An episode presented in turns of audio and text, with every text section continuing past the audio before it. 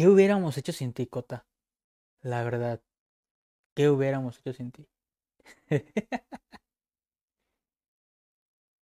Hola, ¿qué tal amigos? Bienvenidos a otro episodio más de este intento de podcast llamado Tócame de Primera.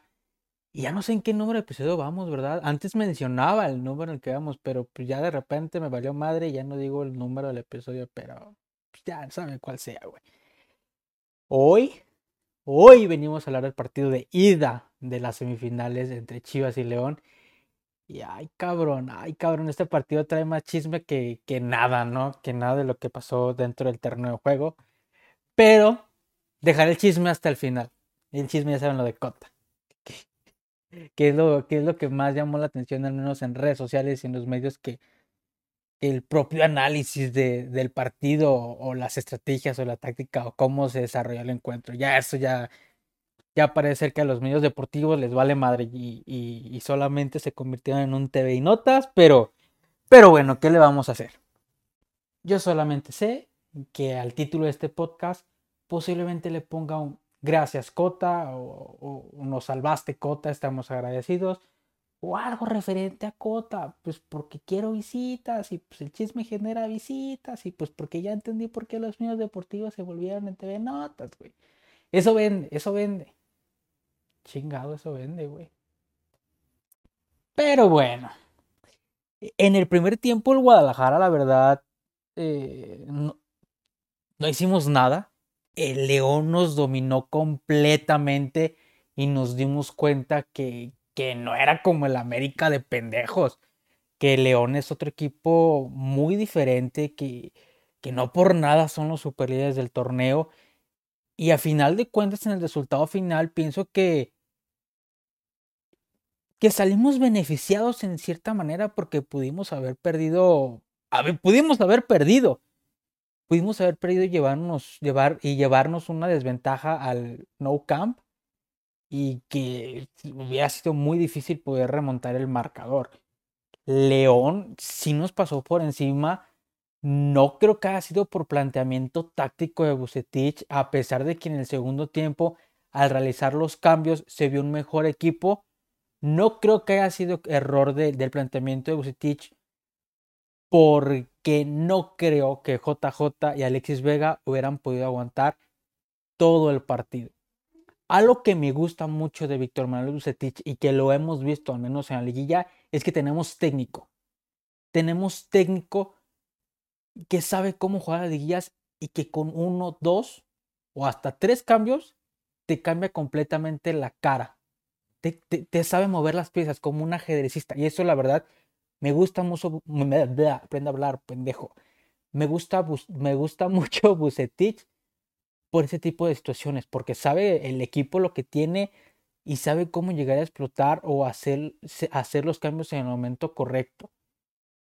Vio que el equipo no estaba funcionando y que íbamos perdiendo y hizo los cambios de tajo de que sabes que pues vas Vega y vas JJ Macías y se mostró una mejoría completamente en el equipo.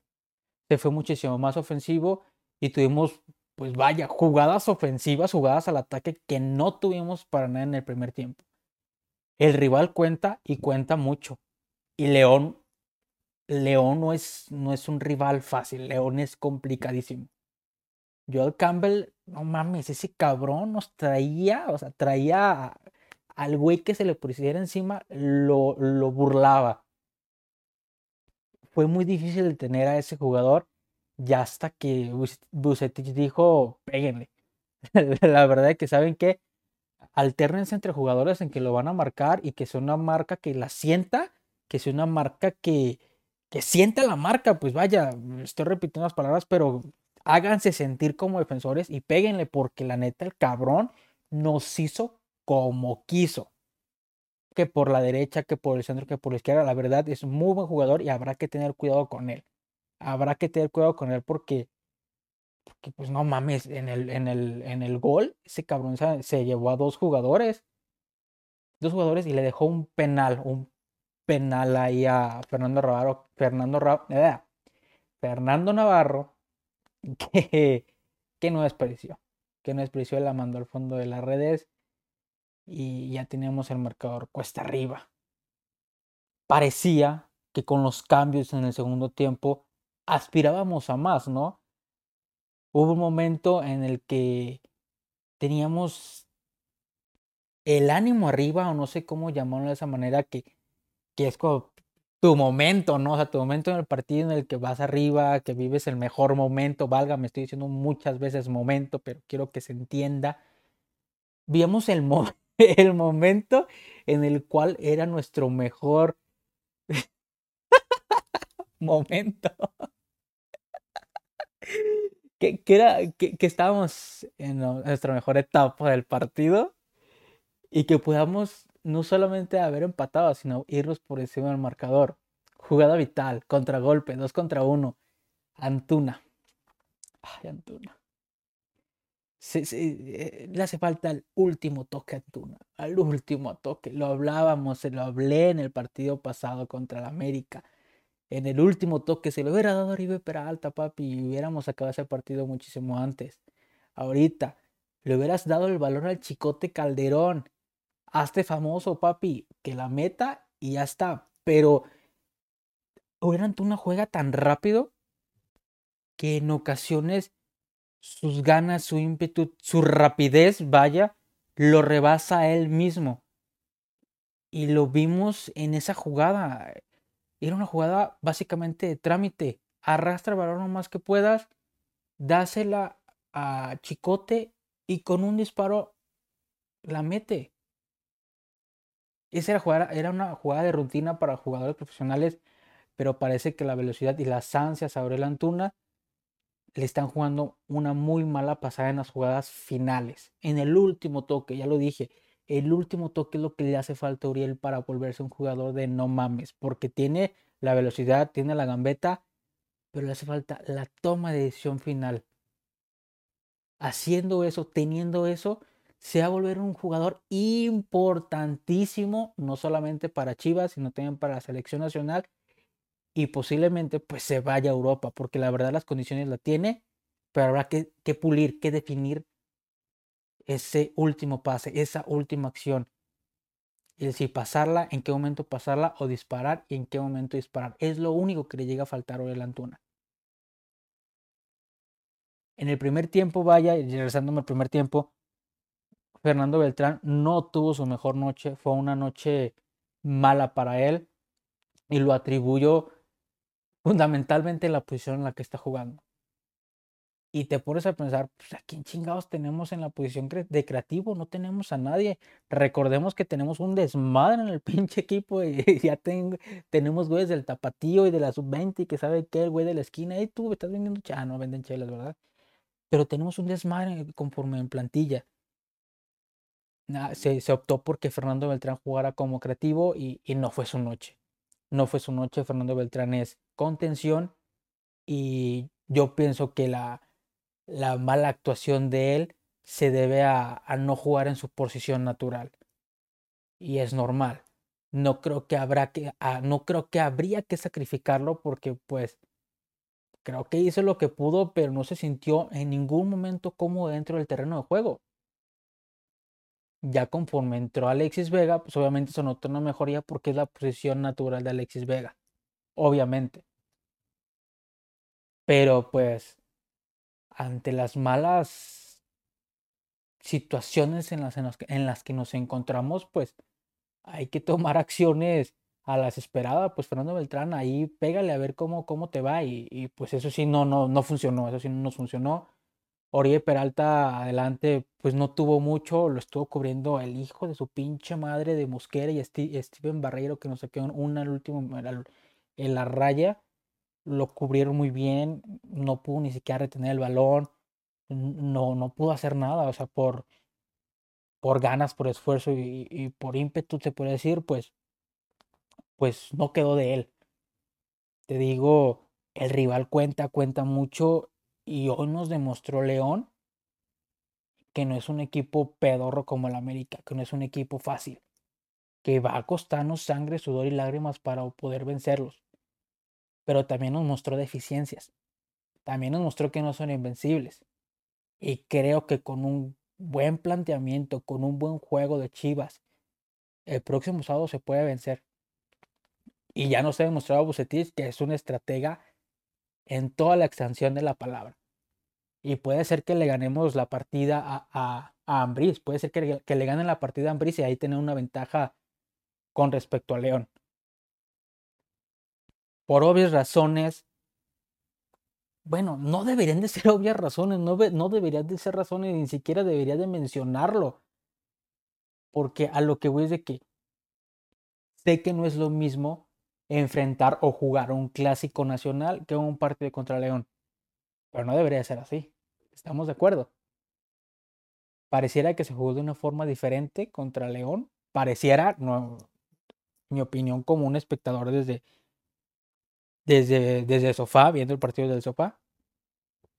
Pareciera que se jugó con una ímpetu, con un esfuerzo un poco menor, con una, menor, con una menor inspiración, por llamarlo de alguna manera, una motivación un poco inferior que contra América.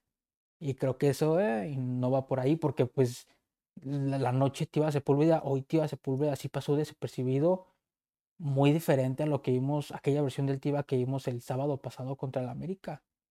Un Tiva impasable, un Tiva, un Tiva imponente, un Tiva que, que no se llevaba a nadie. Y hoy, a pesar de que pues Joel Campbell es muy buen jugador, se lo llevó facilísimo. Se lo llevó facilísimo, lo, lo hizo ver como un novato, o sea, sí es novato.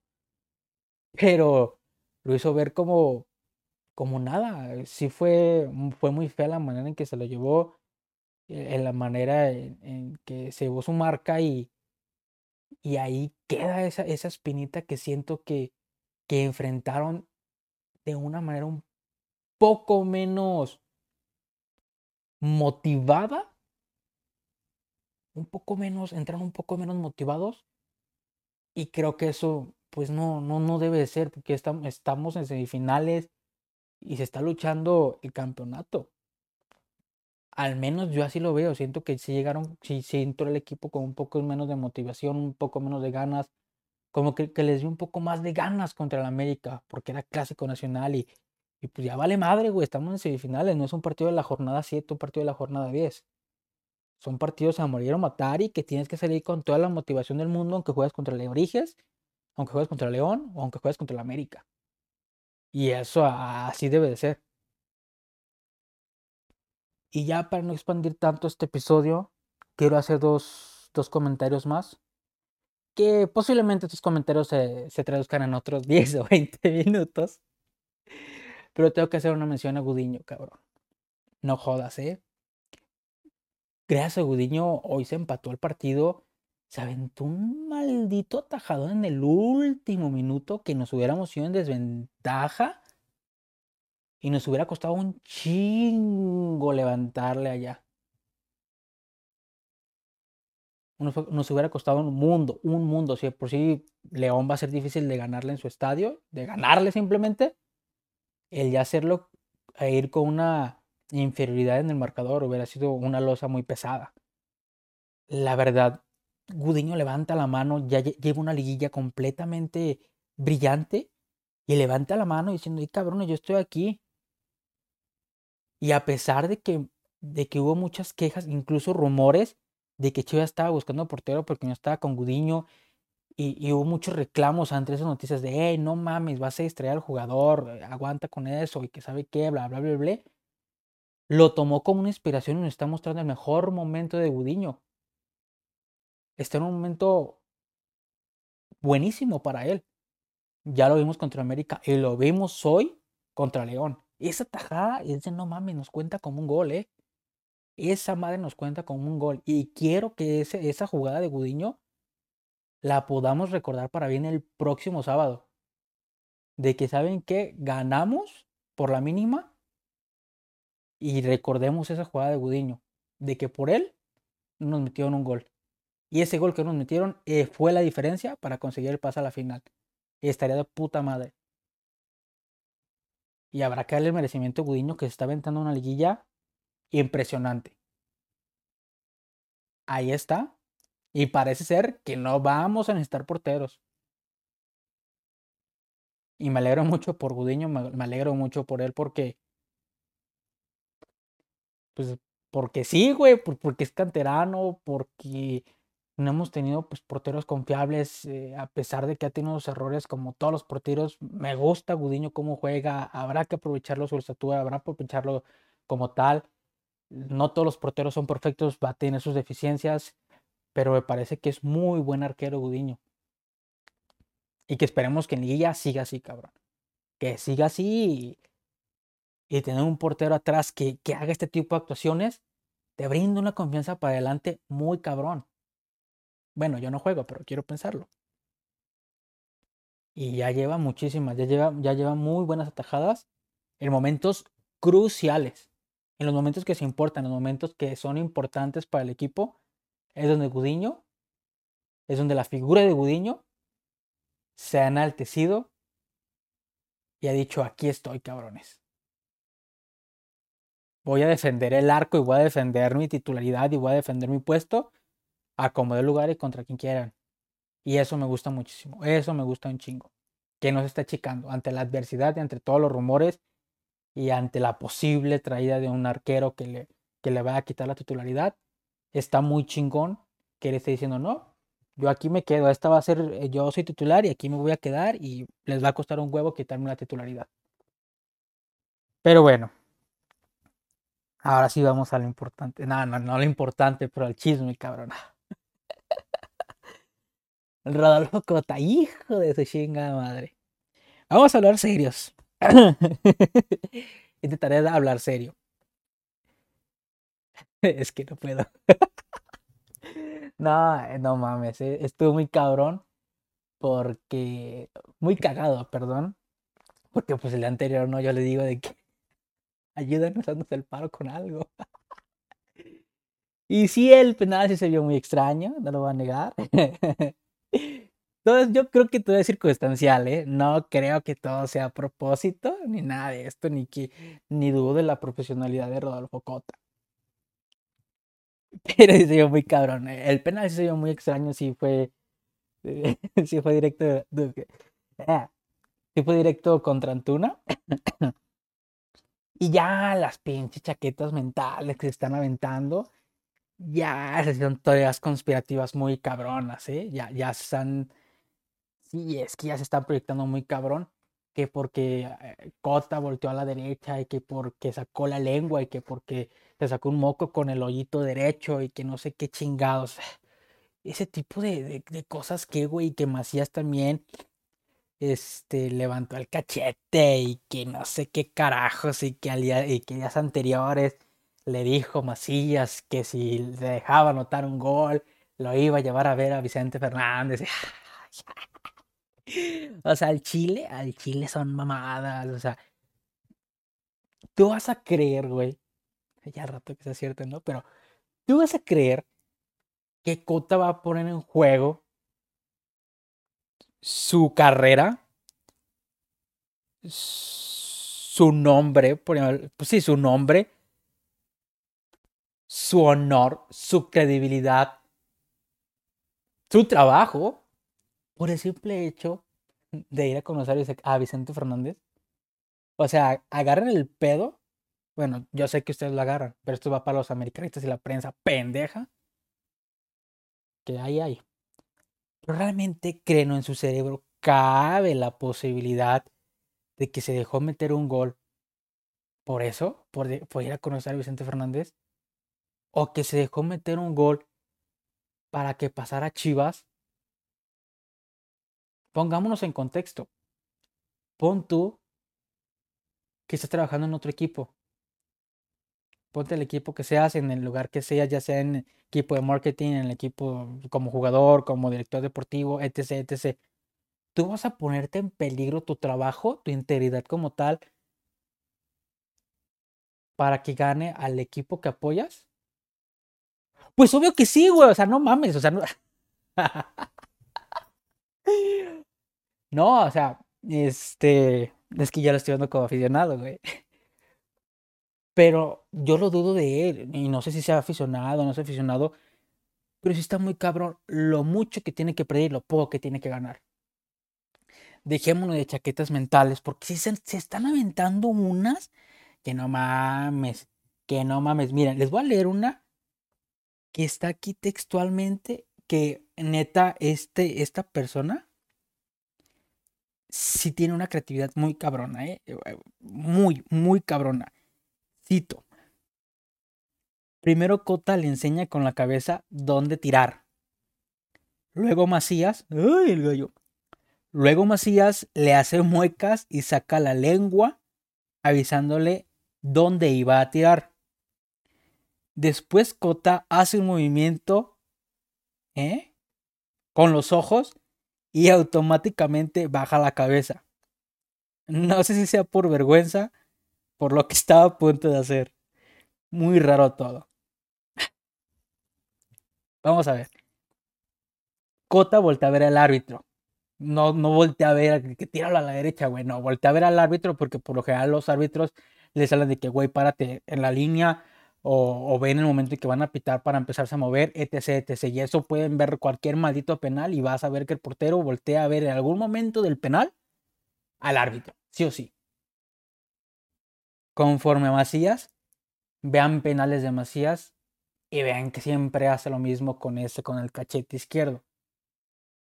Así igual le atajaron el penal contra Acevedo. Contra, contra Santos, se lo paró Acevedo. Déjense de chaquetas mentales, hijos de su pinche madre. O sea, pinches americanistas, uy, están bien ardidos. Cabrón, cabrón, cabrón. Cabrón. Al Chile, ni yo me he ardido tanto cuando, cuando nos ganan, cuando nos eliminan, güey. Porque una cosa es estar ardido y otra cosa es tirar carrilla. Y lo de hoy de América es ardidez. Porque carrilla no es. Carrilla no es. Porque, ¿Por qué nos iban a tirar carrilla por 1-1? Ya si nos eliminan, sí nos pueden tirar carrilla, porque eso es parte del folclore, eso es parte de la rivalidad. Que ya hablaré en otro episodio de esto. Porque también el clásico pasado, que anduvimos tirando carrilla por a diestra y siniestra por todos lados, ay, nos salieron los de, los, las personas de que es que esto incita a la violencia y que sabe que, ay, con su pinche madre tan amargadas. Pero no fueran ellos que los que ganan porque así andan con toda la carrera del mundo y ellos sí no nos pueden decir nada. Pero bueno. Creo yo que sí tenemos con qué ganar a León. Será complicado, obviamente sí, muy difícil. Pero confío en el equipo. Confío en el equipo, confío en Bucetich. La verdad tengo mucha confianza en Bucetich. Y, y a esperar que las cosas funcionen. O bien, esperar otro error de Cota. esperar otro penal, esperar, no sé, que se le resbale el balón, que cuando quiera sacar, sin querer le tira portería, no sé, cualquier cosa es bien agradecida, Cota. Lo que nos quieras otorgar, no hay problema. Pero sí, yo, yo, yo confío en el equipo, estoy muy ilusionado. Igual y pendejamente, pero pues es bueno ilusionarse, amigos. Es bueno ilusionarse para que. que si nos eliminan, duele igual. Duele peor y sentir, sentir el dolor. A mí me gusta sufrir. No sé por qué. Pero bueno. Dicho y hecho. Uno no queriendo hacer episodios tan largos.